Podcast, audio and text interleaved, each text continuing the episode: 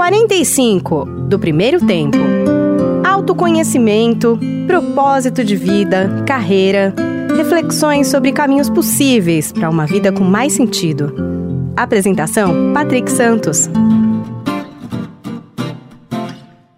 Olá, seja bem-vindo, seja bem-vindo ao podcast 45 do Primeiro Tempo. Toda semana um papo muito legal aqui com pessoas inspiradoras que têm muito a nos ensinar, compartilhar suas histórias nessa nossa jornada do autoconhecimento. Bom, antes de chamar aqui meu convidado, aquele recadinho para você ir lá fazer a sua avaliação do 45 do primeiro tempo no Spotify. É bem simples, vai lá, tem um íconezinho bem abaixo ali da capa de abertura faça sua avaliação e assim você ajuda a levar o 45, a ranquear melhor o 45 na plataforma do Spotify e, consequentemente, chegar para muito mais gente. Tá bom? Recado passado, vamos ao papo desta semana, porque eu tenho certeza vai ser muito, muito legal. Olha só, o meu convidado de hoje segue uma máxima psicanalítica que afirma que até que você se torne consciente, o inconsciente irá dirigir a sua vida, o afastando da sua essência. Uau! Certo de que para operar mudanças precisamos entender quem realmente somos e se apoderar de todo o potencial humano que nos habita, esse meu convidado passou por uma grande transformação em sua vida há pouco mais de 10 anos, quando ele deixou para trás uma carreira de sucesso no mundo corporativo ligada ao esporte, tendo sido diretor aí de alguns clubes de futebol no país, para mergulhar no universo do autoconhecimento e da expansão de consciência, mas não sem antes atravessar aí um longo processo de renascimento pessoal após uma profunda depressão e também síndrome do pânico. Eu estou falando do Fernando Machado, escritor, palestrante e hoje também terapeuta holístico, criador do fluxoterapia, uma técnica que permite uma limpeza dos pontos negativos da pessoa, além de uma busca também por um melhor equilíbrio energético. Tudo bem, Fernando? Pô, cara, que legal recebê-lo aqui no, no 45, querido. Tudo jóia, meu? Uma grande alegria, um prazer imenso, Patrick, estar aqui com você, cara. Você é um cara que eu já também acompanho há algum tempo, temos alguns amigos em comum, né? E o teu trabalho já me foi referenciado há algum tempo atrás, eu comecei a acompanhar pelas redes sociais e o teu sucesso todo como comunicador, né? E são pessoas que inspiram, né? Eu, a gente, acho que esse nosso caminho de, de de comunicar essa boa nova e ajudar pessoas nos seus processos de vida, a gente tem que estar sempre alicerçado, lógico, na gente mesmo, mas eu, eu não gosto muito da coisa do guru, já, já, já para começar o nosso papo aqui, né? Mas eu gosto muito das referências. Eu não tenho ninguém como guru, mas referências eu tenho muitas, né? Pessoas que vão me agregar em algo, que vão me trazer um modo de pensar diferente, um modo de enxergar o mundo ou uma situação de uma forma diferente, essas pessoas acabam se tornando referência para mim, às vezes por um determinado tempo, e você pode ter certeza que é uma, que é uma referência para mim, daquilo que eu busco, daquilo que eu procuro fazer como profissional desse caminho do conhecimento e da expansão da consciência. Que legal, é recíproco, cara. Também te acompanho aí, a gente tem uma história incrível, por isso que eu quis trazer você aqui, já estava no radar, né? Muito, muito legal. E como você disse, a gente tem alguns amigos em comum, isso também nos une. Enfim, o seu trabalho é muito, muito interessante, Fernando. E a gente vai falar dele, né, cara, dos seus livros. Eu estava passando aqui pelo seu último livro, O Novo Humano, que é da mesma editora que, que editou o 45, a Literary Books. A gente vai falar dele. Mas, cara, vamos começar um pouco pela. Vamos começar pelo começo, né?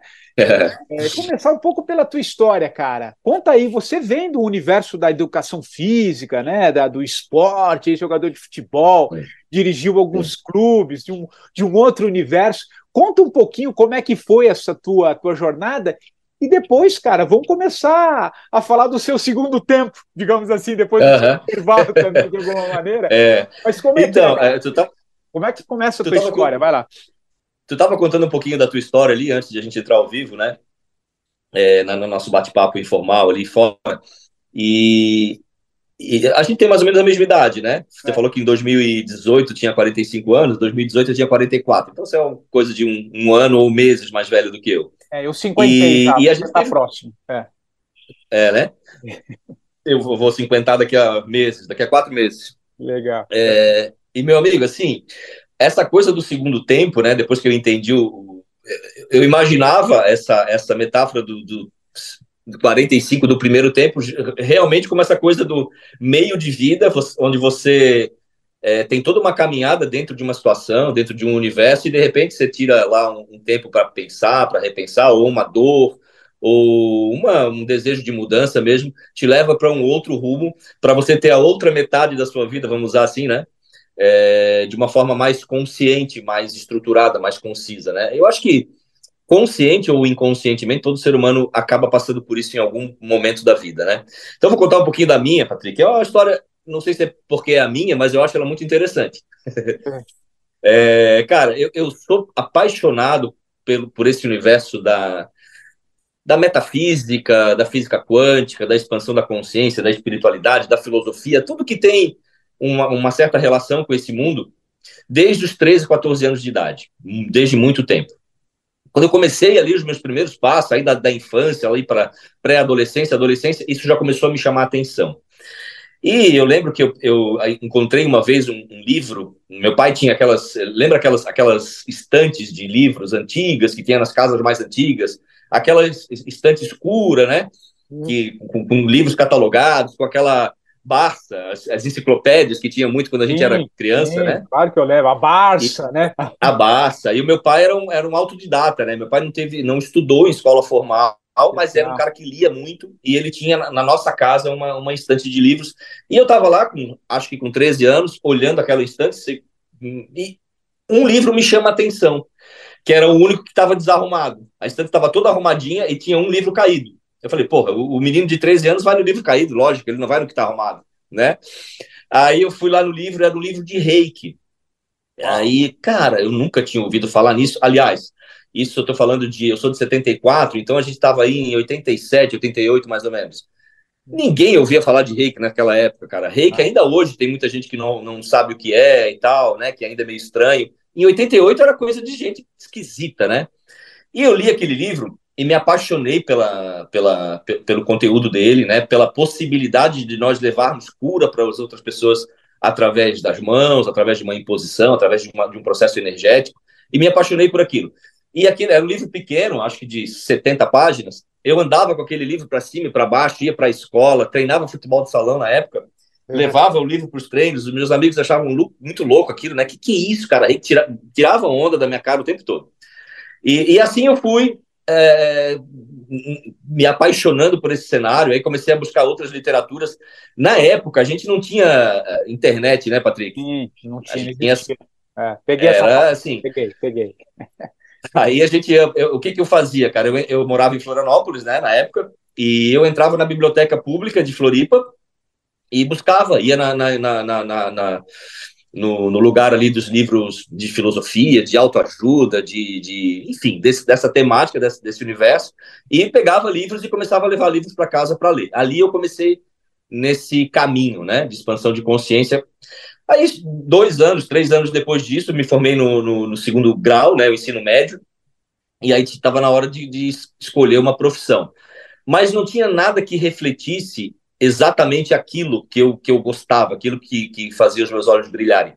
O que mais se aproximava era disso era psicologia, mas não era bem isso, era uma coisa muito mais intangível do que a psicologia, né? Era um, era um, era um conhecimento um pouco, um pouco diferenciado disso. A teologia também me chamava atenção, mas também não era isso. Enfim, pela minha relação com o futebol, que eu sempre fui apaixonado também por futebol, já jogava na época, eu fui a educação física para mim foi a coisa mais óbvia a, a, se fazer. Aí fui fazer educação física, me formei, é, joguei futebol profissional e assim que eu me formei, eu ainda jogava futebol profissional. Aí eu logo me, me desvinculei da, de ser um atleta profissional, porque a minha filha, minha primeira filha já nasceu em seguida, eu tinha 22 para 23 anos, e aí eu resolvi seguir a minha carreira como profissional da educação física. Aí trabalhei no Havaí, trabalhei no Figueirense, os dois clubes aqui de Floripa, né, da capital, é, em outros lugares, vários lugares pequenos, professor de escolinha, aquela coisa da relação mesmo, né? Fui para a relação, fui para o mundo. E, com mais ou menos com 32 para 33 anos, eu montei uma empresa de marketing esportivo. Ah. Tinha saído do Figueirense, aí entre, tinha feito uma, uma pós-graduação em marketing esportivo e fui trabalhar nessa área. e fiquei nessa área uns 5, 6 anos com a minha empresa, com um sócio. A gente fazia eventos de futebol, a gente fazia né, agenciamento de carreiras de jogador de futebol, era, era nesse universo que a gente trabalhava. Cara, aí chegou com 38 anos, só que, só que o meu, meu vínculo com essa questão da espiritualidade, da expansão da consciência, ela, nunca se desfez. Ah. Com 19 para 20 anos, mais ou menos, eu, eu ingressei na Seichonoye.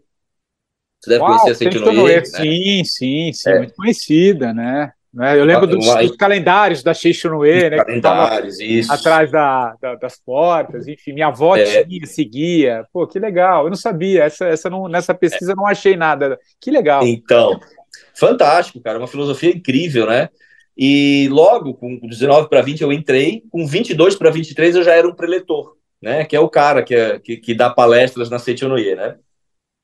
E a, a, princípio foi palestras aqui locais, tal, né, associações pequenas, e com um ou dois anos eu já estava dando palestra em eventos nacionais para mil pessoas, mil e quinhentas pessoas.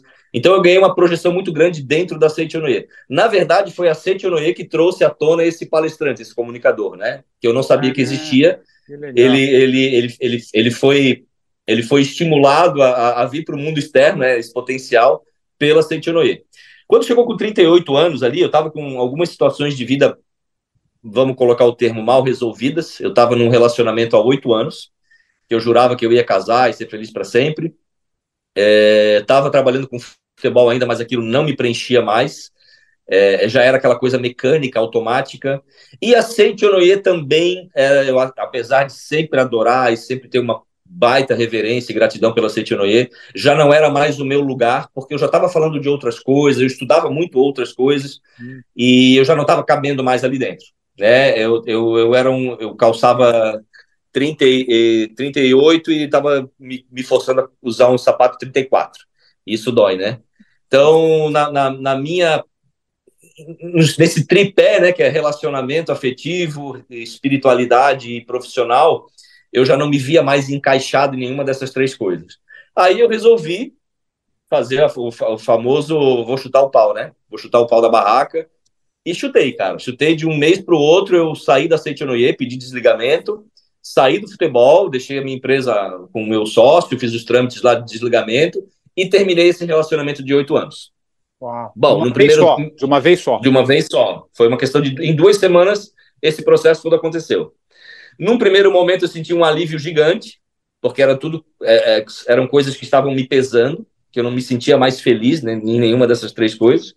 Mas um mês depois, uma sensação de vazio e de medo e de não pertencimento e, e um buraco emocional, mental, espiritual, um chão, o chão se abriu, cara, abaixo de mim e eu entrei num buraco por onde eu permaneci por dois anos. Ah. Então, dos 38 aos 40, foi esse processo. Foi um processo de cura, de autocura. Aí, Patrick, eu fiz, aí eu fiz um movimento, cara, que foi o seguinte. Pô, eu tô, eu tô a, a era 38, né? Eu tava na época. É, eu estudo desde os 14, então são 24 anos de estudo, e estudo intenso, eu fiz muita imersão, eu li muita coisa, nossa, eu, eu, eu fui muito fundo nesse caminho. Aí me vim com depressão. Aí eu percebi que pela, pela primeira vez eu percebi que tudo aquilo que eu conhecia estava ainda na esfera da teoria porque eu nunca tinha utilizado na prática aqueles ensinamentos, né? Eu nunca tinha, na verdade, eu nunca tinha precisado colocar aquilo em prática. E a dor trouxe essa necessidade. Aí eu, eu tinha um amigo, tenho um grande amigo que médico, né, meu amigo até hoje, e ele falava, ele, cara, deixa eu receitar um remédio para ti que eu quero, eu não, eu não tô aguentando te ver nessa situação. E, e eu não sou contra remédio, eu acho que eles têm momentos e, né, e contextos para serem utilizados. Acho que o grande problema é quando a pessoa se torna dependente dele. Mas na época eu decidi sair daquele lugar, daquele buraco, do jeito que eu entrei. Eu não precisei de remédio para entrar e eu não vou precisar de remédio para sair. Essa foi a minha decisão na época. Eu vou sair com as forças que eu tenho, com o conhecimento que eu tenho, praticando e aplicando na minha vida prática tudo que eu aprendi até hoje. E assim foi. Só que como eu estava num processo, num buraco tão fundo, é, isso acabou levando um tempo, né, Patrick? Levou dois anos para eu, eu me enxergar de novo com a cabeça para fora daquele buraco, e aí a minha vida seguiu. Dos 40, então aquela, aquele ditado, a vida começa aos 40, para mim, faz todo sentido, né? Porque é, foi ali com 40, início de 2014, mais ou menos, que a vida novamente to, é, se reergueu e foi dali por diante. Não, não, muito, muito legal essa cronologia que você trouxe, fez, fez muito sentido, acho que muita gente se identifica, né, cara? Eu também passei ali nos meus 45, achei, ah, dois pontos eu achei muito interessante do que você falou e eu queria até estender um pouco mais, né? Primeiro, quando você toma uma decisão ali, né, que você termina o relacionamento, fecha a tua empresa, né, enfim, sai da Seixonoe, como você disse, tem ali uns 15, duas, três semanas de euforia, que é absolutamente normal, e depois vem o, o vale, né, cara? Porque a gente acha que sai daqui e vai para lá, tudo se resolve. O que você está dizendo, e por experiência e por vivência, e eu compartilho muito o que você está dizendo, as pessoas idealizam que você sai de A e vai para B facinho. Não, não é assim. Você está dizendo, cara, tem você tem que mergulhar um pouco nessa dor. queria que você falasse um pouco sobre isso. E também, a segunda coisa que me ocorreu a partir da sua da tua resposta, esse período, né, cara, dois anos, né? É, é o que você precisou mesmo, né, cara? É um vai um tempo. E, e aonde que você foi, no sentido metafórico, assim? O que que, o que, que você enxergou? Quando você fala depressão, síndrome do pânico, é, o que que. Para onde você que, que, portal que você abriu aí, cara, para ir tão é. fundo, para até essa questão energética mesmo, né? Que depois a gente vai falar no, no teu trabalho hoje, mas enfim, fala um pouco dessas duas coisas, dessa, desse vale que a gente entra achando que não, resolve, sai de A e vai para B, você está dizendo que não foi bem assim, e esse mergulho mesmo, cara, desse período. Bom, é... cara, realmente essa, essa coisa do, do tem um termo que eu uso muito nos, nas, nas lives que eu faço, no material que eu procuro disponibilizar, cara. Eu, eu, gosto, eu gosto muito desse termo, Patrick, que é Disneyland espiritual. Né? As Uau, pessoas. Essa eu não conhecia, Disneyland espiritual. é, eu uso bastante eles. É, Disneyland espiritual, cara. É, a maneira como hoje a coisa está sendo retratada no Instagram, de forma até irresponsável, né? Muito irresponsável. Pessoas que vendem por exemplo, Patrick, outro dia eu vi aí, e, e, as pessoas me mandam muito esse tipo de coisa, porque sabem que eu, que eu, que eu, que eu, que eu combato, e aí acabam me mandando. Tu também deve passar por isso, né? É, me, me mandaram várias vezes um post de um curso que estava sendo disponibilizado, e o enunciado da, da, da, do curso era o seguinte: acabe com todas as suas dores emocionais por R$ 47,90. Ricardo, é, se essa pessoa realmente acredita nisso que ela está vendendo, ela é de uma ingenuidade, de uma, de, ela está na Disneyland espiritual, né? Não. Ou ela é muito ingênua, ou ela é muito mal intencionada. Por quê? É, porque tem pessoas em, em, situações de vulnerabilidade emocional tal que vão olhar um post desse, Patrick, e vão dizer, meu, R$ 47,90 não paga um hambúrguer. Eu estava no Rio Grande do Sul agora, fui comer um hambúrguer sábado à noite, um hambúrguer e uma água com gás, 60 reais. Então, quer dizer, e aí alguém me propõe uma. Um, um, um, um, e não é assim, melhore sua vida, ok, até aí tudo bem, olha, mas olha o que está sendo colocado ali. Cure todas, em letras garrafais, todas as suas dores emocionais por R$ 47,90. Falei, cara, seria cômico se não fosse trágico, né? Uma, um enunciado desse. Aí o que, que acontece, né? muitas pessoas aí bate essa, essa, esse marketing massivamente, aí mil, duas mil, três mil, quatro mil, cinco mil pessoas compram, o cara fez lá, não sei se é um cara, uma, uma associação, enfim, fez lá 200, 300 mil reais numa campanha de marketing que não entregou nada para ninguém, é lógico, né? Porque a, a, gente sabe, né, Patrick, o, a, a, a caminhada, né, o quanto uma questão da vida da gente, às vezes assim, uma pessoa que tem muito problema na vida, nas relações afetivas, outra é, tem muito problema na questão financeira, mas já vai muito bem na vida afetiva. Aquela, aquela área da nossa vida onde o calo aperta, às vezes, cara, uma vida inteira você vai avançar um pouco e você não é. vai resolver.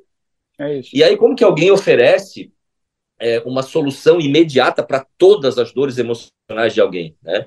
Então, é, acho que nessa, respondendo a tua pergunta, né, nesse, nesse, nesse, nesse período lá que eu fiquei duas, três semanas na euforia, eu acho que ingenuamente eu acreditei que eu tinha assim o ou, né? Me desfiz de tudo aquilo que me, que me prendia, que é. me amarrava, que me entristecia.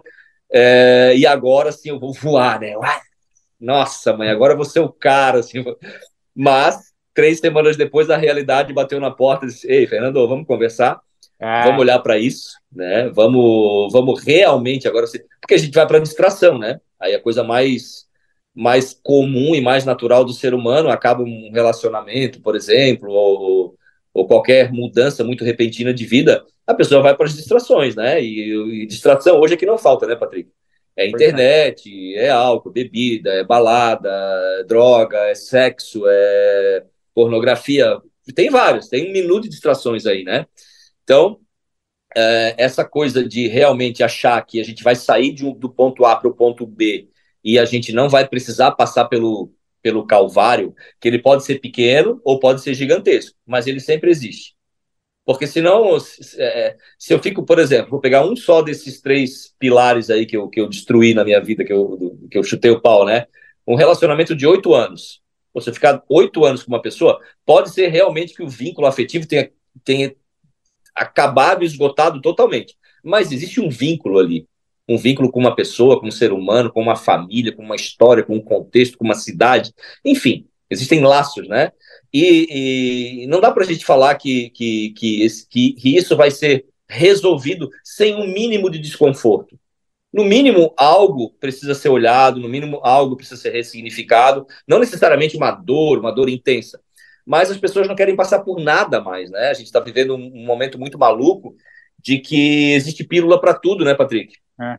E, e às vezes a, a, o remédio não é uma pílula, não é algo que vem do externo, né? É, uma, é um olhar mais aprofundado e mais investigativo para as lições que aquilo quis nos trazer, né? O quanto eu posso melhorar como ser humano depois dessa experiência, enfim. E, cara, o portal que eu, que eu acessei, aí eu vou te contar umas histórias aí que interessantes também. Quando eu tinha uns 5, 6 anos, Patrick, eu tinha uma, uma visão espiritual bem aberta eu via coisas na sala da minha casa, eu estava com meus pais, assim, assistindo televisão, por exemplo. E de repente eu via, cara, eu olhava para cima e via, eu via coisas, eu via seres, eu via naves, eu via um monte de coisa voando na sala, eu via um buraco na, na parede da casa, no teto, e eu olhava para além do buraco e lá em cima seres voadores, dragões, eu via tudo. Eu via, eu era um, o que se chama de é, eu não tinha muito véu, né? Esse véu que vem que, que meu pai fazia? Né? 1978, 79, isso, eu tinha com 4, 5, 6 anos, 80. É, não sabia, não tinha a menor ideia do, do, que era aquilo, e nem eu, lógico, né? Uma criança, eu era uma criança falando de coisas esquisitas dentro de casa. Ó, oh, vocês não estão vendo ali o dragão e tal. Meu pai fazia o quê? Pegava uma bola, vamos lá para a rua, vamos chutar, vamos jogar futebol, é, vamos na sorveteria, vamos não sei o Me tiravam da situação. Isso foi repetido inúmeras vezes, essa esse. Que é o diferente que eu faço com a minha filha hoje. Eu tenho uma filha de 26 e uma de 3, né? Hum. A de 3, cara, ela, ela sempre vem com umas histórias. Papai, sabe como é que é lá no céu? Sabe como é que eu cheguei? Eu cheguei numa bola de luz. Ela conta umas histórias assim. E eu vou dando, eu vou dando linha para ela, né? Ah, é, filha, conta pro papai como é que era a bola, quem é que dirigia, quem é que estava junto com você dentro dessa bola. Lógico que hoje a gente tem um pouco mais de noção e procura fazer diferente do que os nossos pais fizeram, né? Mas é, eu, o Fernando, pequenininho lá, era podado, né? Bom, naturalmente, com 8, 9, 10 anos, eu fui perdendo essa percepção espiritual, que eu tinha naturalmente aos 4, 5 anos. Isso foi perdendo. Quando eu cheguei ali na adolescência, 12 anos, eu já não tinha mais a visão, né? Eu tinha o interesse, eu tinha o gosto pela coisa, mas eu não via mais nada.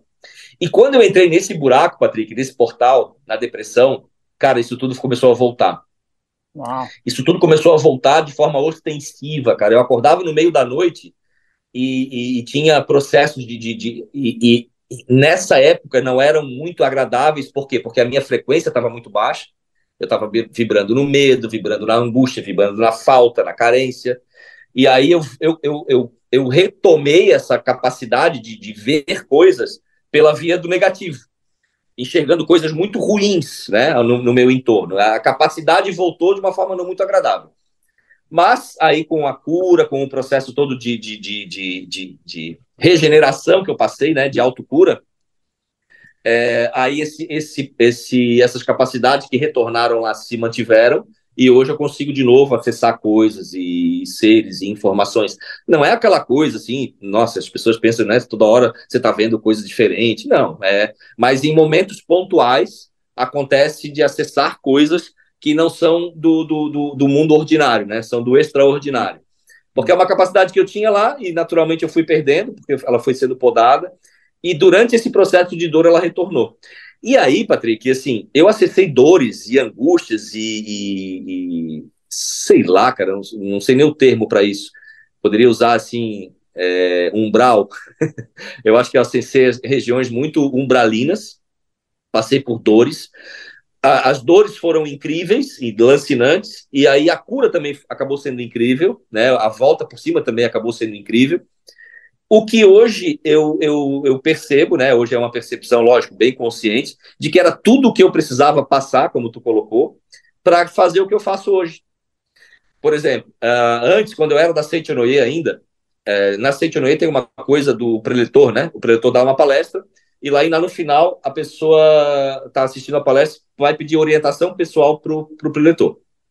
E é, é uma prática comum na Seitonoye é isso. Então toda palestra tinha lá três, quatro, cinco pessoas esperando para falar com o preletor.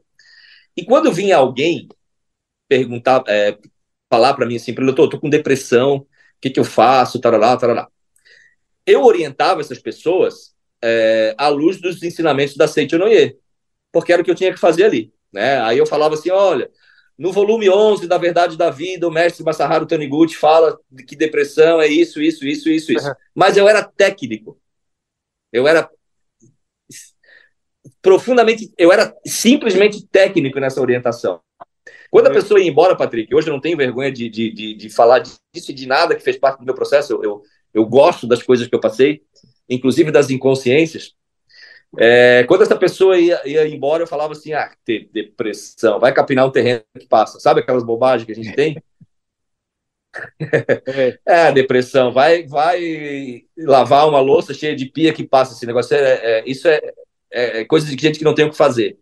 Aí, imagina, para um cara que tinha como plano de alma, eu acredito nisso, eu tinha um plano de alma de, a partir de uma certa idade, ajudar pessoas nos processos delas acreditar que depressão é uma viagem da cabeça, ou é um capricho, ou é um mimo, ou é uma, uma, uma manha da pessoa, né? Aí eu acho que a, acho, não tenho certeza, que a, a espiritualidade maior, os mentores, ah, é, cara, tu acha que é bobagem? Então pega uma para ti e lida com isso para tu ver.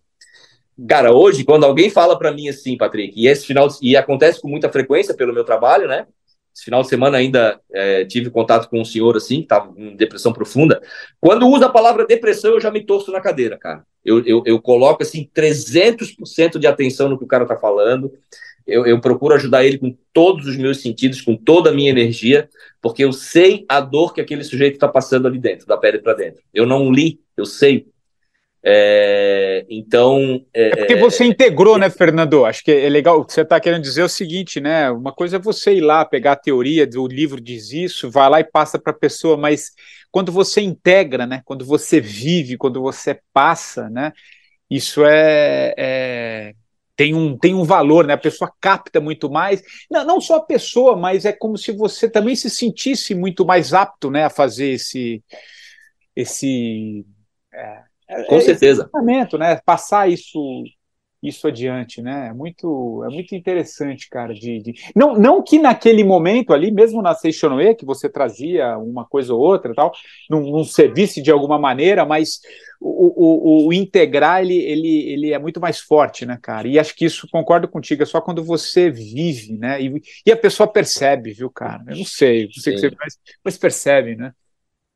É outra potência, né, Patrick? É, potência, é outra potência boa, do trabalho. É. O, é, lógico que nessa época que eu, que eu procurava ajudar com a teoria, é, senão a gente vai, vai partir de um ponto que quem nunca teve depressão não pode ajudar quem teve depressão. É Exato, é boa, isso, isso bem, bem observado, Fernando. É isso aí, é, claro, Então, um médico, um psicólogo. É, por né? exemplo, olha, olha aqui, deixa, desculpa te interromper aqui, mas me ocorreu, porque ontem eu estava assistindo um, reassistindo novamente um, um, documentário antigo, que foi do.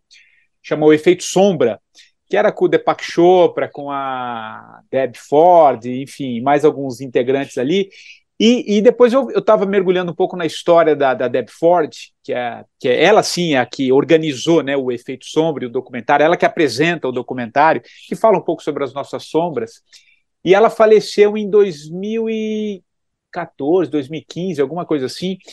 E um pouco antes dela falecer, ela deu uma entrevista para a Oprah, né, falando uhum. da, daquele processo que ela está vivendo, que ela pegou um câncer muito agressivo, que ela negou a vida inteira. E aí, é uma entrevista linda, cara, que de 40 minutos que ela dá para a Oprah, está disponível na, na, na, na internet, e ela que passou a vida toda falando sobre sombras, né, passando os ensinamentos, escrevendo livros, e foi muito importante, foi traduzido, chegou para milhões, milhares, milhões de pessoas no mundo. Ela consegue, naquele momento ali, de entender que ela também não se integrou à vulnerabilidade em algum momento e que ela estava vivendo, depois de tudo que ela passou, de ter feito todo sucesso, e naquele depoimento tão verdadeiro, os últimos meses de vida, ela falando um pouco sobre como ela não se entregou na vulnerabilidade que a sombra ainda dominava. É, eu achei maravilhoso porque, assim, é, é, é, isso, né? Por isso que eu, eu, eu, lembrei, porque isso que você está dizendo não quer dizer que a pessoa que não passou depressão não possa, não possa fazer, e não estou nem dizendo que essa pessoa vai sofrer alguma coisa na frente, mas tudo tem um momento, né? E cada pessoa tem uma forma, tem o seu encaixe, né, cara? E às vezes a gente acha que, é, sei lá, escalei um degrau da espiritualidade, gostei do, do, do termo de Disneylandia espiritual, a gente acha que. Só que não, cara. A gente, uhum. Você tem que passar aquilo que você está vivendo, mas saber que também aí é um princípio socrático, né, Fernando? Sei que você gosta muito de filosofia também, cara. Só sei que nada sei, né? Assim, chega um momento que a gente Sabe, você também está num processo de expansão, né, de busca, né? Então, enfim, cara, eu, eu, ilustrei um pouco com esse exemplo, já deixei uma dica aqui dessa entrevista da, da Deb Ford com, com a Oprah, que é muito, muito legal. Olha que, olha que coincidências. É. É, eu, eu vi esse documentário semana passada, esse que Ou, você está falando. O, o, o efeito sombra, né? O efeito sombra, né? sombra. Ela que apresenta, né? Ela que apresenta. É. Eu vi na, duas semanas atrás, na verdade. É muito sensacional, forte. né? A sombra. E, e é que você deve né? ter visto, vi, vivido muito, né, Fernando? Essa questão da sombra nesses dois anos aí, né, que você foi lá embaixo, né, cara? Ô, Patrick, mas assim, cara, é, é, nesses dois anos foi o, o, o curso intensivo disso. Só que isso está o tempo todo na vida da gente, é o que você ah. acabou de falar, né? Ah. E aí a gente vai para um personagem que tem muito hoje também esse personagem na internet, né? né que vem de perfeição, né, cara? As pessoas vomitam virtude demais. É. E não mostram. A sinalização de... da virtude, né? Vivemos é, a época da sinalização da virtude. Eu, eu, tenho uma preguiça disso, Patrick. Cada vez, quanto mais eu, eu me aprofundo na, na, na, na e estudo, uma, vamos para o Sócrates, né? É, só sei que nada sei cada vez mais, cara. Essa frase, ela, ela, a cada dia que passa, ela faz mais sentido, né? Porque quando a gente acha que curou um aspecto da vida, ali na frente acontece um episódio que a gente vai ver assim, puta, eu acho que não tá tão curado assim não, cara. Eu ainda tô, ainda tô remando nessa história. Sei bem disso também, viu, cara? E aí, o que que muita gente tá pe...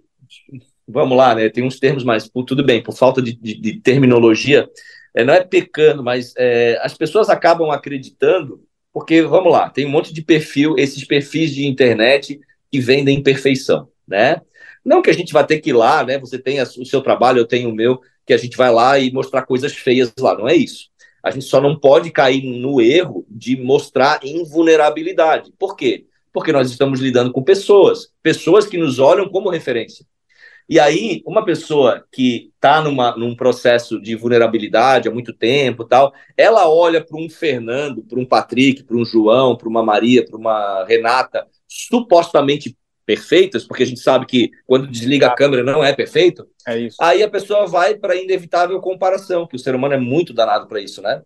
E aí nós, é, é, com o intuito de ajudarmos pessoas, nós estamos pisando ainda mais na autoestima delas que já está lá embaixo, né? Na, na sensação de, de impotência dela, na sensação de que ela não é, a, a, a, enfim, aquela coisa toda que que vai levando as pessoas para os lugares mais baixos, né, de mais baixa frequência. Quando a gente, entre aspas, vomita essa virtude toda e passa uma imagem de ser vulnerável, ser de luz, mestre ascensionado, a gente não está ajudando ninguém, cara.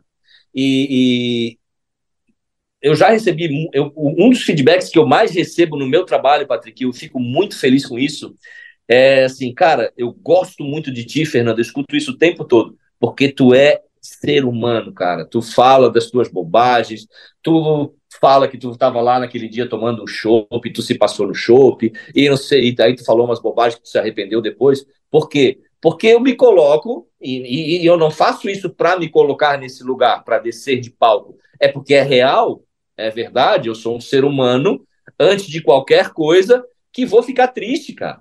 Vou ficar puto com alguém, comigo mesmo, vou sentir medo, vou sentir frustração, vou sentir raiva, vou sentir uma série de coisas que é do ser humano, que é, que é do nosso processo aqui. E quando as pessoas veem que a gente passa essa humanidade, essa verdade para elas, elas param de se colocar nesse, nesse lugar de inferiores, né? Ai, meu Deus, ó. Então, as pessoas que me dão feedback, elas falam assim, cara, é, eu me achava o pior dos seres humanos porque eu falava isso, isso, isso, eu não conseguia isso ou aquilo.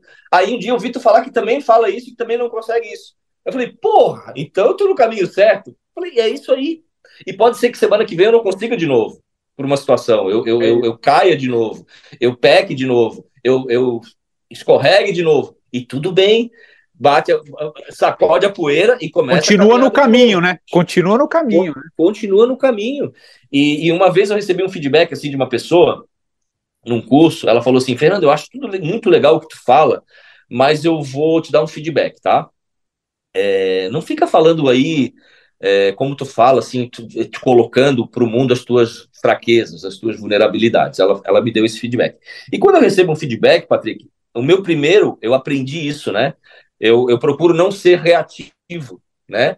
Eu vou para casa e levo aquilo e eu falei para ela, olha, agradeço, obrigado, tal. Eu vou, eu vou meditar sobre isso. Eu vou, eu vou, vou, vou internalizar isso para ver como é que eu sinto isso, né? Se eu vou adotar esse conselho ou não. Aí eu levei para as minhas meditações nos dias seguintes, tal, cara, e todo o meu sentir apontava que não, cara, você tem que falar, você tem que se colocar junto com a galera, você tem que, tem, tem, pegar na mão do povo e, e, vamos junto, não é na frente, atrás, acima e embaixo, vamos junto. E, e geralmente, Patrick, quando eu estou nessa, nessas situações de dúvida de alguma coisa importante, eu levo para a meditação e faço perguntas em meditação, começa a vir resposta, cara. E nessa semana eu recebi uns 15 áudios de pessoas, de alunos, de pessoas que assistem lives, dizendo assim, cara, olha, é muito legal a maneira como tu coloca, como tu se coloca, porque tu não, tu não se coloca num, num patamar superior, ou de mestre ascensionado, ou de ser perfeito e invulnerável. E é isso que me mantém aceso, é isso que me mantém conectado a ti, é isso que eu gosto tanto do teu, do teu conteúdo. E, cara, eu acho, eu acho que isso é sensacional, eu acho que as pessoas, nós, né, que somos essas pessoas que se propõem a ajudar pessoas, né, a viabilizar outros processos, facilitar processos. Acho que a gente deveria pensar mais é, dessa forma e agir mais dessa forma. É, a, a, famosa sandalinha da humildade, né, Patrick? É. Colocar o um chinelinho. É. Tem um livro do também do, do Adyashanti, que eu acho que é, é muito interessante. O Adyashanti é um, também é um, é um, um, professor espiritual, né, um cara que passou por um processo de transformação que chama é, é, o despertar autêntico. No, no, que ele, no que ele desconstrói algumas coisas, né? Porque as pessoas que a, a, pessoa que desperta, ela simplesmente despertou só. Ela não é, ela não se iluminou, ela só despertou mais nada. E ele, ele explica. Abriu os olhos, só isso. Só abriu os olhos. E não, isso, não, isso não faz de você agora se sentir. Porque é, é, uma tendência natural também, aí somos humanos, e, e, às vezes. Então você enxerga alguma coisa que você não via, você, nossa, você tem uma vontade de falar para o mundo que você viu, que você está entendendo, mas você só despertou. Né? Então, é, continua no, no princípio socrático, não sei que nada sei, porque nem nessa vida e talvez nem na próxima ainda você vai conseguir. Ou sim, ou não, também isso depende de cada um, mas é, é, é muito interessante te ouvindo, me, me, me, trouxe esse livro do Adyashanti, quando ele fala um pouco que quando a gente desperta, a gente simplesmente despertou, nada mais além disso, continua no caminho, que é isso, é, é, esse é a tua, a tua jornada. O, Fernando, e, e, cara, te ouvindo assim, é, porque eu, eu, eu, lembrei, anotei aqui uma resposta sua, né? Que você, nesse período que você ficou ali, os, esses dois anos, assim, de, de profunda transformação, que você é, não tomou remédio. Né? Você, do jeito que você entrou, você saiu e, e compartilho também, não acho que é, não tenho nada contra quem faz uso, enfim, tem, tem a sua importância, mas você, você optou por uma escolha tua, né, de, de, de enfrentar isso, mergulhar na, na, na, noite escura da alma mesmo, né? Assim, lá. E, e, e a, pergunta que eu queria te fazer é. Você, você acredita que isso é, é foi uma questão espiritual também? Sim, de a, a, sua, a sua cura ela também veio um pouco desse campo espiritual. Por, por exemplo, Stanislav Grof falava muito da emergência espiritual, né? Quando a pessoa uh, tinha alguma coisa, ele falou: ah, isso é uma questão espiritual. É, você vê assim também? Qual que é o teu olhar sobre isso? Porque aí eu quero já entrar na segunda parte aqui da nossa entrevista, é, para o que você faz hoje, né? Você traz no seu novo, no, no seu novo livro, né? O, o Novo Humano. É, como é que você vê esses campos de energia? Você fala muito também no seu livro aqui que eu estava lendo de uma certa a gente está escravizado mentalmente também, né? Tem um pouco esse, essa questão espiritual. Eu queria que você pegasse um pouco a tua história, se você acha que teve um pouco esse componente, e trazer para esses dias de hoje também, Fernando. Uhum. Bom, Patrick, é, hoje, o, o que eu estou vendo no mundo hoje, eu tenho uma opinião, isso é opinião, tá? Mas não é minha, eu já, eu já vi muitos autores e, e pessoas que fazem o que a gente faz, que compartilham dessa opinião também é, nós vivemos uma grande guerra que não é uma guerra ideológica, química, ela é uma guerra, antes de mais nada, espiritual. É uma guerra entre duas falanges espirituais, né? Uma guerra entre treva e luz. E, cara, essa, essas duas falanges, esses dois exércitos, eles têm representantes no mundo extrafísico e no mundo físico. E eles brigam literalmente por espaço, por alimento, por, por, por se nutrirem e permanecerem aqui na esfera, no campo terrestre, né? É, a, a, a, equipe da treva, o time da treva, se alimenta do quê? Se alimenta de medo, angústia, falta, carência, vitimismo, julgamento, raiva, manipulação, controle, poder, poder escassez, poder, né? e, escassez e por aí vai, né?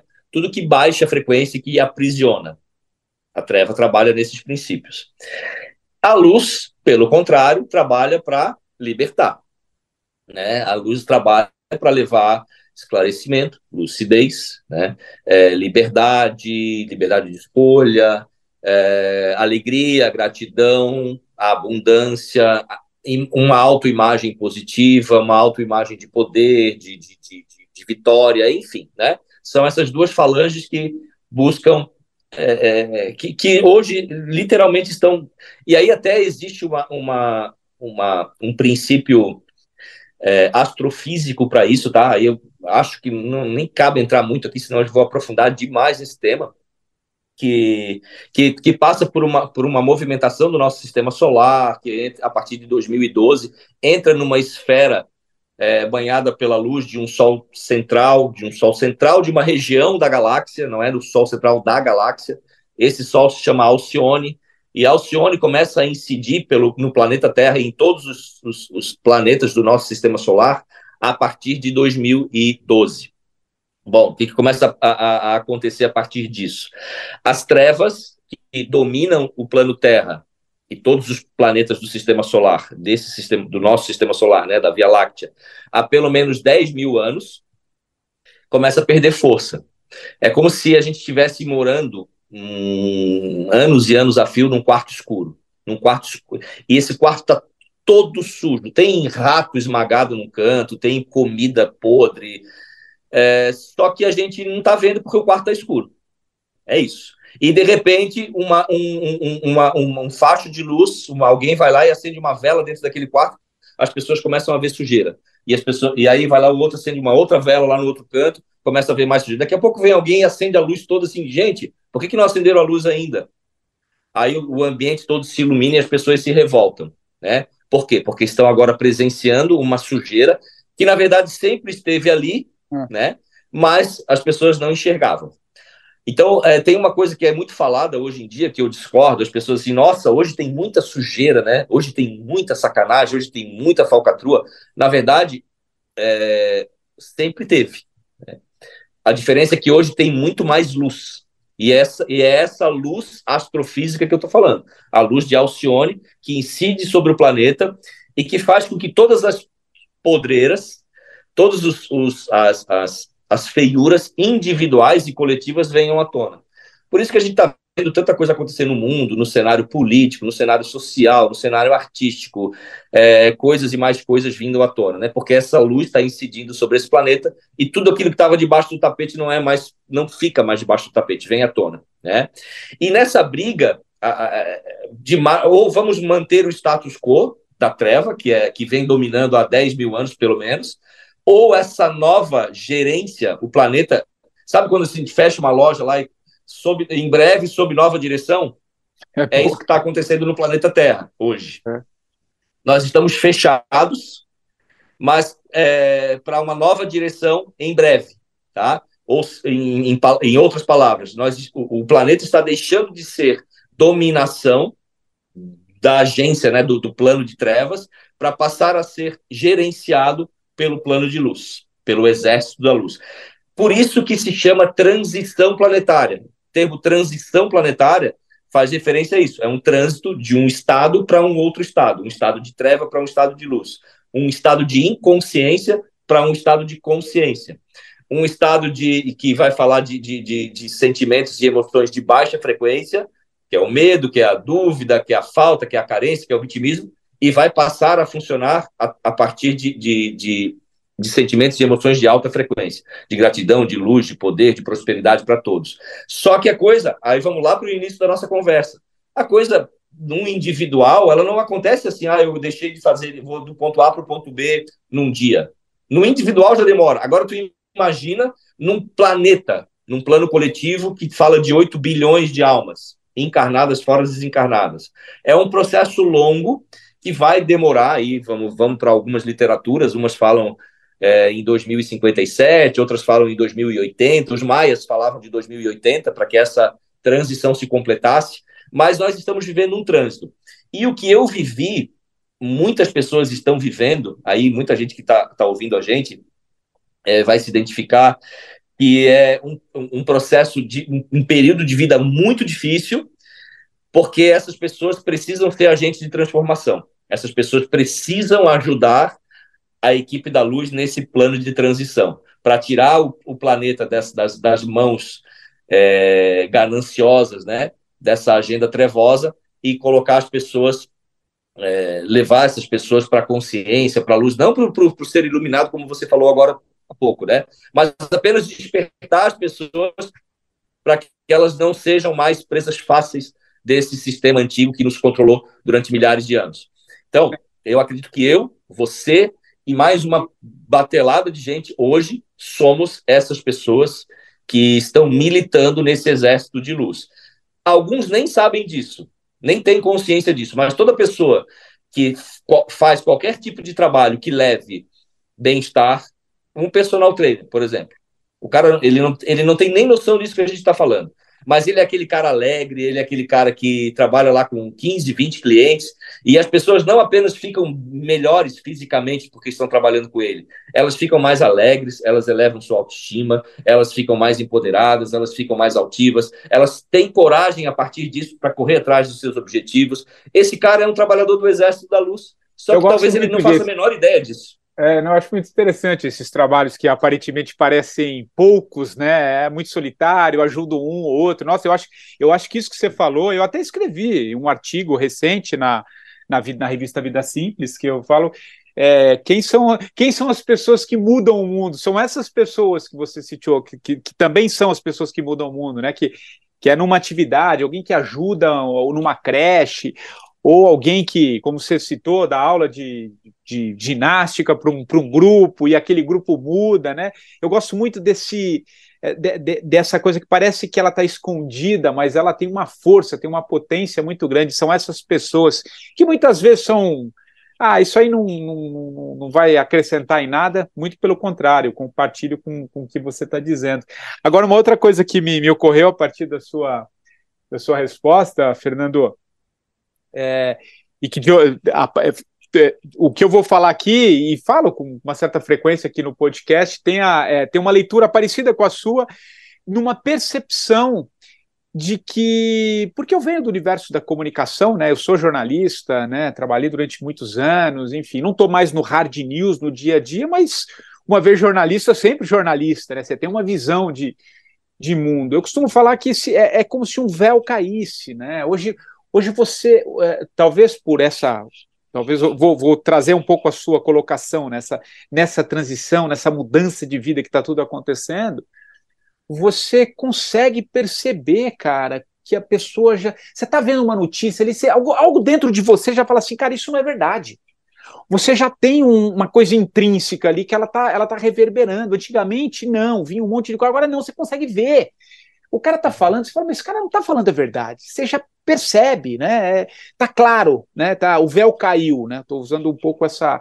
Isso nos meios de comunicação, na linguagem, no filme, no, na arte, no cinema.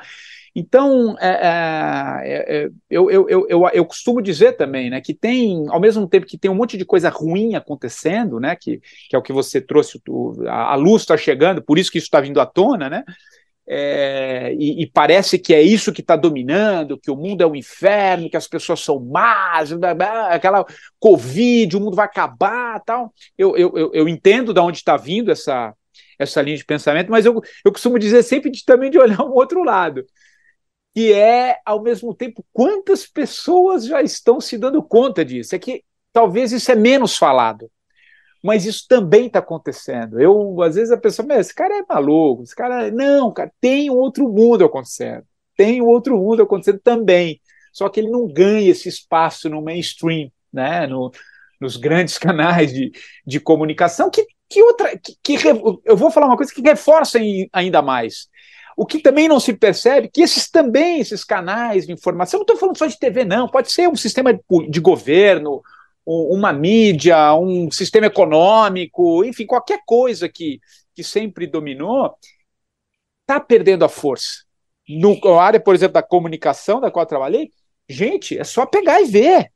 Ou vai me dizer que a, a, não vou nem falar, a emissora X perdeu tanta audiência. E vem por quê? Porque as pessoas estão buscando outros caminhos.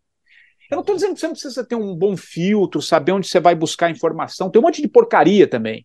Mas tem muita gente individual, muitas pessoas independentes que também estão fazendo coisas boas. Não dá para você jogar tudo no mesmo balaio, não. Só sabe o que é fake news, o que está no jornal e na TV. Não, o que é fake news?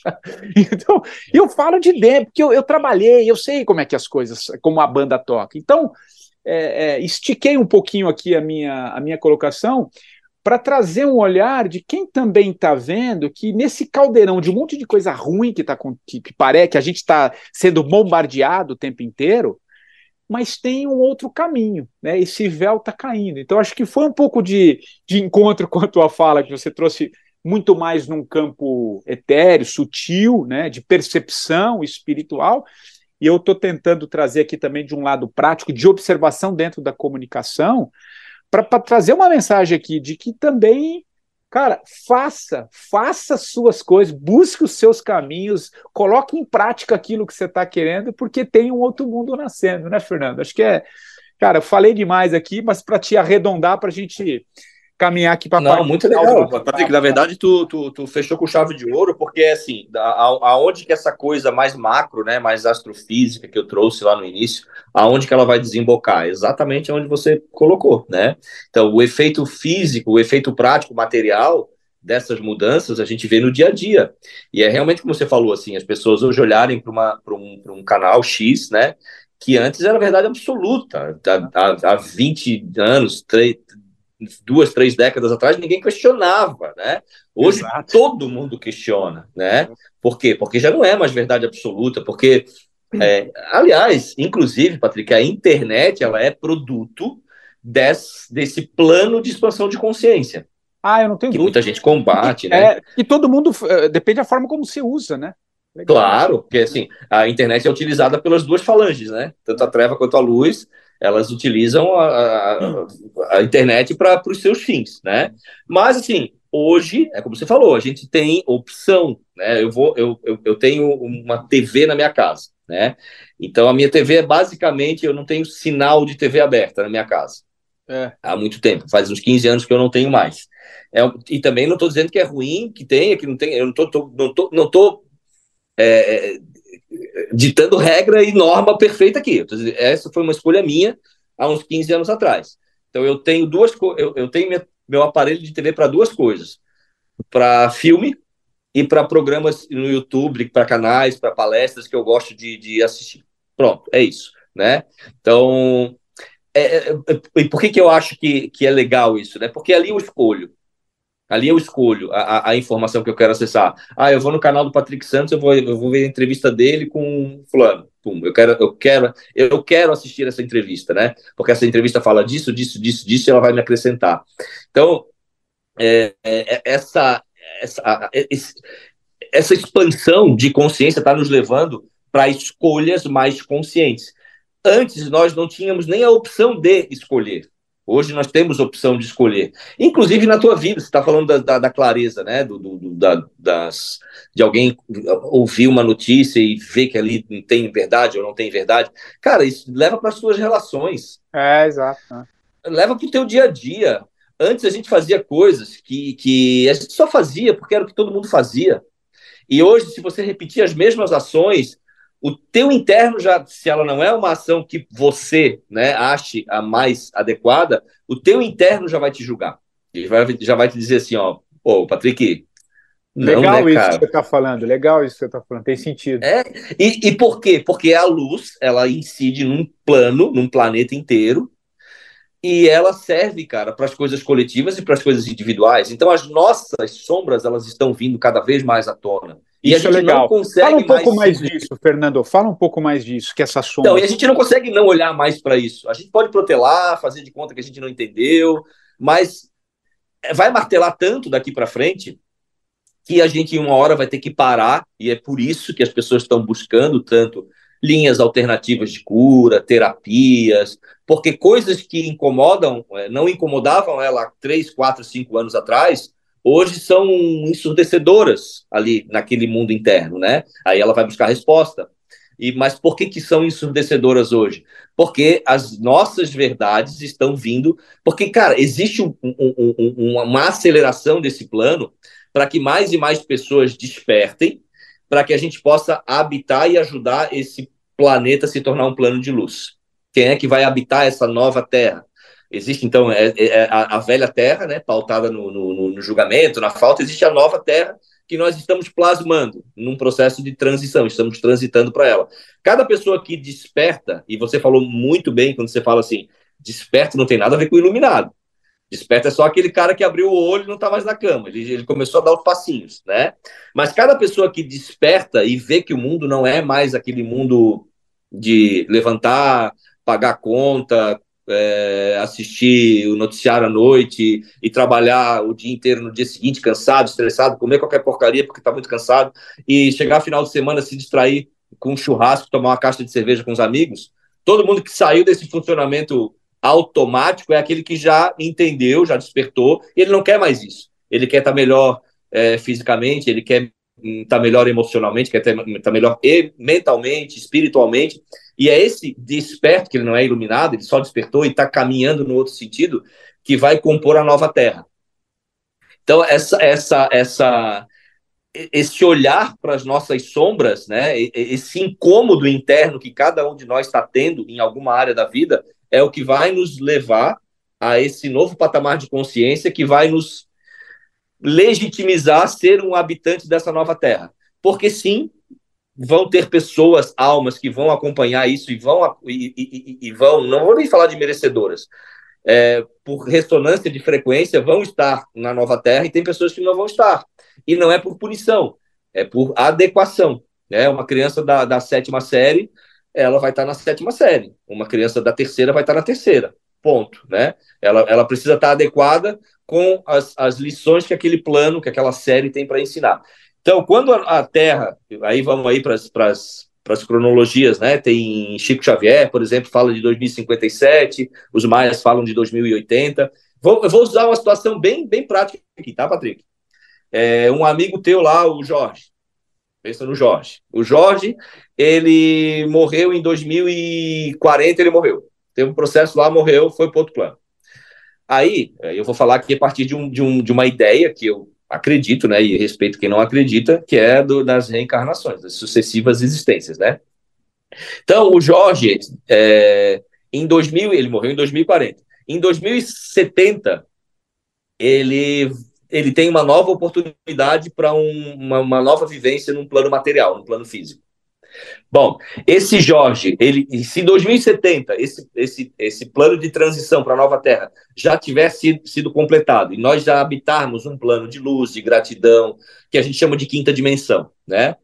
É, o Jorge, em 2070, volta para essa Terra já modificada ou não? Ou ele volta para experienciar a matéria num outro plano que ainda vibra em terceira dimensão, porque está cheio por aí para onde que o Jorge volta? Para a Terra modificada e renovada ou para um planeta mais baixo?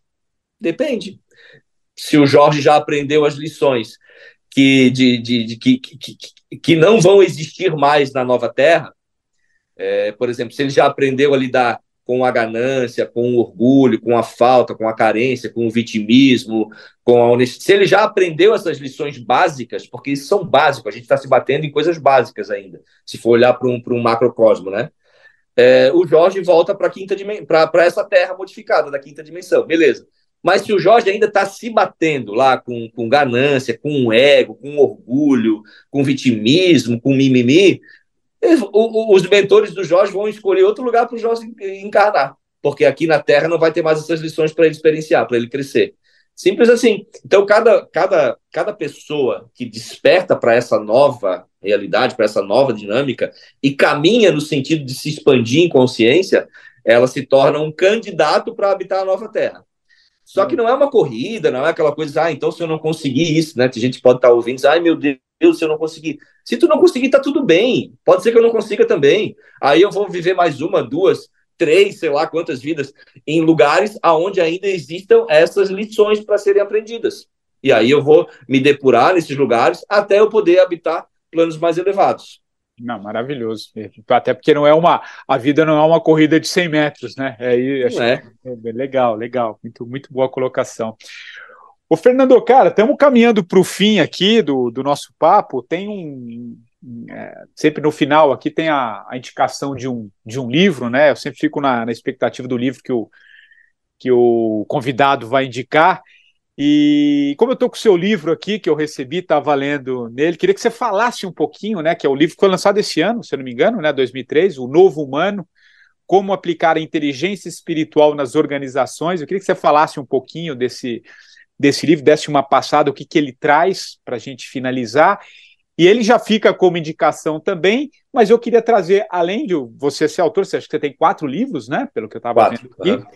É, esse é o teu último mas algum livro que você pudesse indicar da sua formação que você acha legal também compartilhar. Então, duas perguntas em uma, que você falasse brevemente, assim, desse um, um, uma pitadinha do que é o novo humano que você está lançando, falasse do, do, do, livro que você vai escolher para a gente ter na nossa biblioteca, e aí, na sequência, para a gente encerrar esse papo maravilhoso, delicioso, você escolhesse uma música e uma, uma frequência para a gente encerrar esse papo. Cara, vai lá.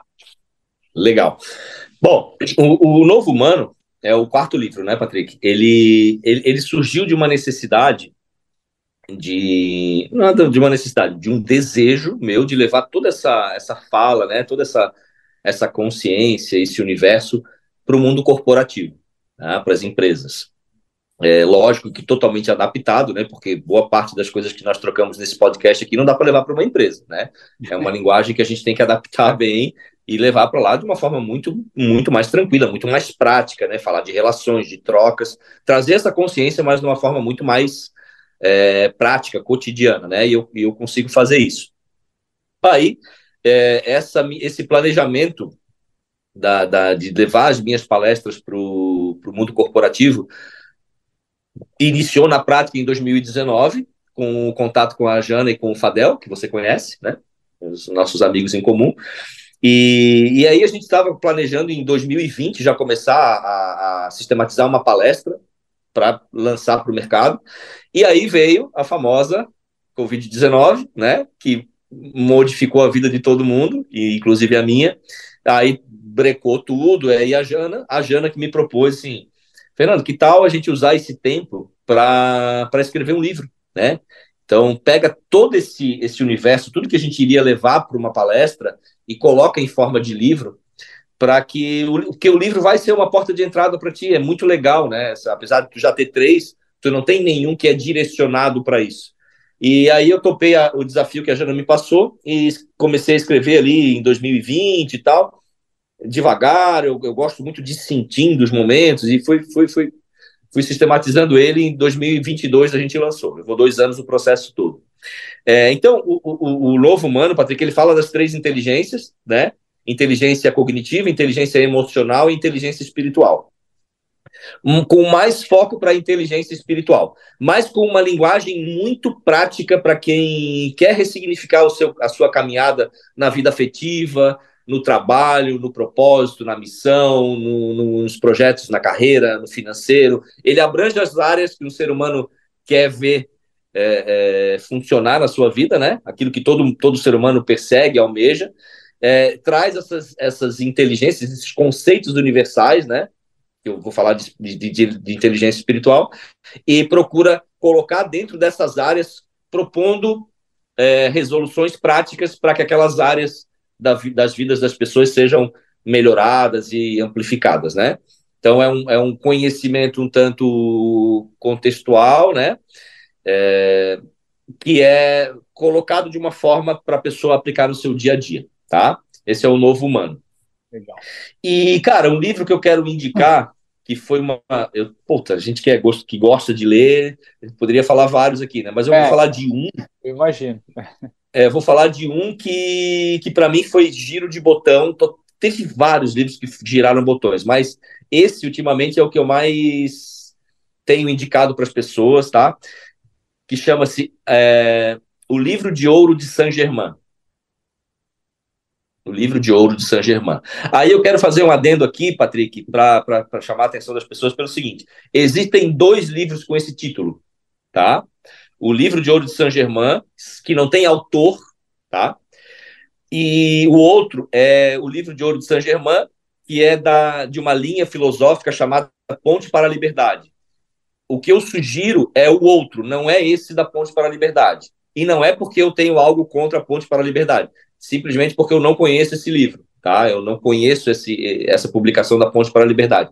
Eu sei que são livros diferentes, é, então o que eu estou indicando é o livro de Ouro de Saint-Germain. É um livro que hoje, se der um Google aí, vai aparecer uma, uma geometria sagrada na, na, na capa, assim, dourada. É um livro de 400 e poucas páginas. Tá? Cara, é um livro que, que é essa ideia do eu sou, do divino em nós, do, do, dessa potencialidade que todos nós trazemos, isso não é chavão, isso é real, né? Cristo veio trazer essa verdade para a gente, e todos têm essa potencialidade, essa divindade, é, todos trazemos essa semente, né? Uns fazem essa semente germinar e faz, fazem essa árvore crescer e dar frutos, e outros não, enterram, colocam a semente na gaveta e na gaveta ela não, não, não não prospera, não prolifera, né? Aí vem aquela parábola do do, do, do, do, do, do, do, do senhor, né? Que, que deixa, que vai sair viagem, deixa as sementes para os servos, né? Aí um servo enterra, o outro servo guarda para não perder, e o outro planta e faz multiplicar, né? E, ele, e o único que ele contempla, que ele reverencia, que ele agradece é o que fez multiplicar. Então, essa ideia que é meio chavão, Patrick, mas é uma, é, é uma das coisas mais reais e, e, e, palpáveis, é que todo ser humano tem algo muito legal, muito bacana, muito extraordinário, mas é, são tantas crenças, são tantos achatamentos que a gente passa ao longo da vida, são, tão, são tantas correntes, são tantas capas, tantos envoltórios, né, que vão colocando essa, essa luz, vão trancafiando essa luz, e essa luz vai ficando fininha, pequenininha, e até que, por fim, ela se apaga, né, em muitas pessoas. Mas é, a luz está lá, ela continua lá. Ela, é, ela continua, é igual aquele toquinho que a gente bota na fogueira, a gente tira o, o toquinho da, da fogueira e separa ele, e ele vai diminuindo, vai diminuindo, vai diminuindo, daqui a pouco fica só um pontinho vermelho e apaga, vira fumacinha, né? Mas se a gente pegar aquele toquinho e botar de novo na fogueira, ele vira incandescente de novo, né? Ele volta. Para mim, o livro de ouro de Saint Germain ele faz isso. Maravilhoso. Não conhecia, não, não tinha ouvido falar, sim, a figura de Saint Germain, mas não sabia do livro. Que legal a indicação. Nossa, gostei, gostei bastante. Maravilhoso, Fernando. E uma música, cara, o que, que você sugere para a gente encerrar aqui esse papo? É, vou sugerir Ana Berroa. Ana, Ana Berroa? Berroa. é, é uma. Ana, eu vou contar rapidinho a história dela. Ana Berroa é, é um poema hebraico que fala, ele tem sete estrofes de seis palavras em cada estrofe. Cada uma das seis palavras é uma inicial, cada inicial dessas seis palavras é, é juntas. Então, por exemplo, são sete linhas de seis palavras, né? A primeira linha, se tu juntar só a inicial de cada uma das palavras, ela forma um nome de Deus. E a segunda também, a terceira. Então é o nome de Deus sendo pronunciado nas entrelinhas, literalmente. E por que, que esse poema foi construído? Porque foi, foi, foi criado, né? Porque nessa, nesse universo da cabala, do judaísmo antigo, eles tinham muito, muito sério essa coisa do não, não usar seu, o santo nome em vão, né? Não usar o nome de Deus de forma vã, de forma irresponsável. Então eles gostavam desse, eles criaram esse poema porque cada vez que eles cantam Ana Berroa, uh, o, nome de Deus está sendo pronunciado sem o risco de ser difamado.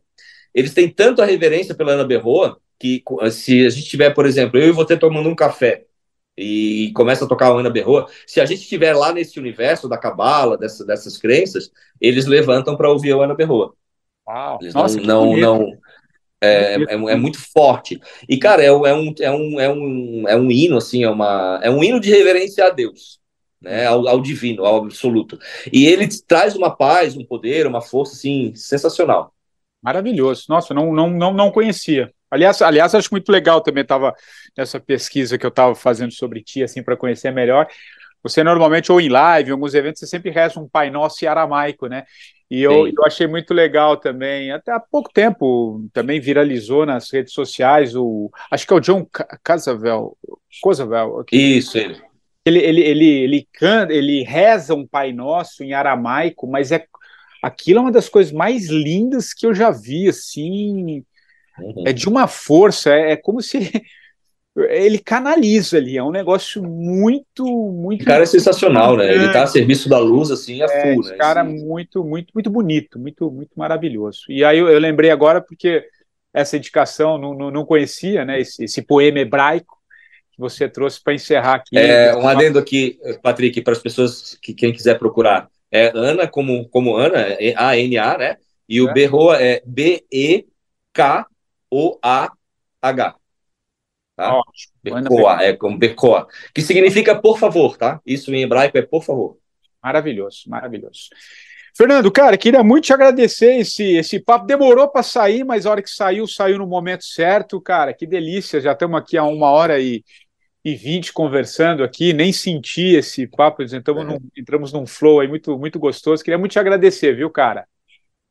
Eu que te agradeço, Patrick. Foi uma honra aqui, cara, teu convite. Então, como te falei lá no início, é uma referência, sempre vai ser. E que tu precisar de mim aqui, estamos conectados.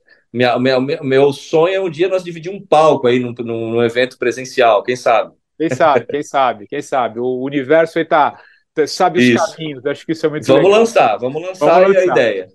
Fernando, muito obrigado, querido. Valeu, viu? Obrigado, e Patrick. E o 45 do primeiro tempo, você sabe, já sabe, volta na próxima semana, sempre trazendo um novo convidado. Aliás, você também já sabe, se quiser indicar alguém, vai lá no meu Instagram, o patricksantos.oficial, vai lá no direct, mande um recado, quem você gostaria de ouvir aqui, quem sabe esse convidado não aparece também aqui no 45. Nós voltamos na próxima semana. Um abraço e até lá.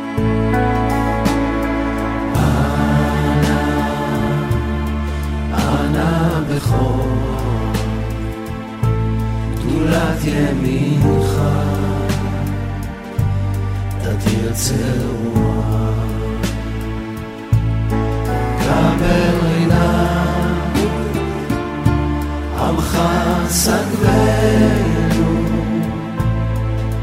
תרנו, תרנו רב. אנא בכוח גדולת ימינך, תתיר קבל רינת עמך, סגרנו תרנו גיבור, דורשי איכות כוחך, כרבה שולם, רחם תערם, רחמי צדקתך.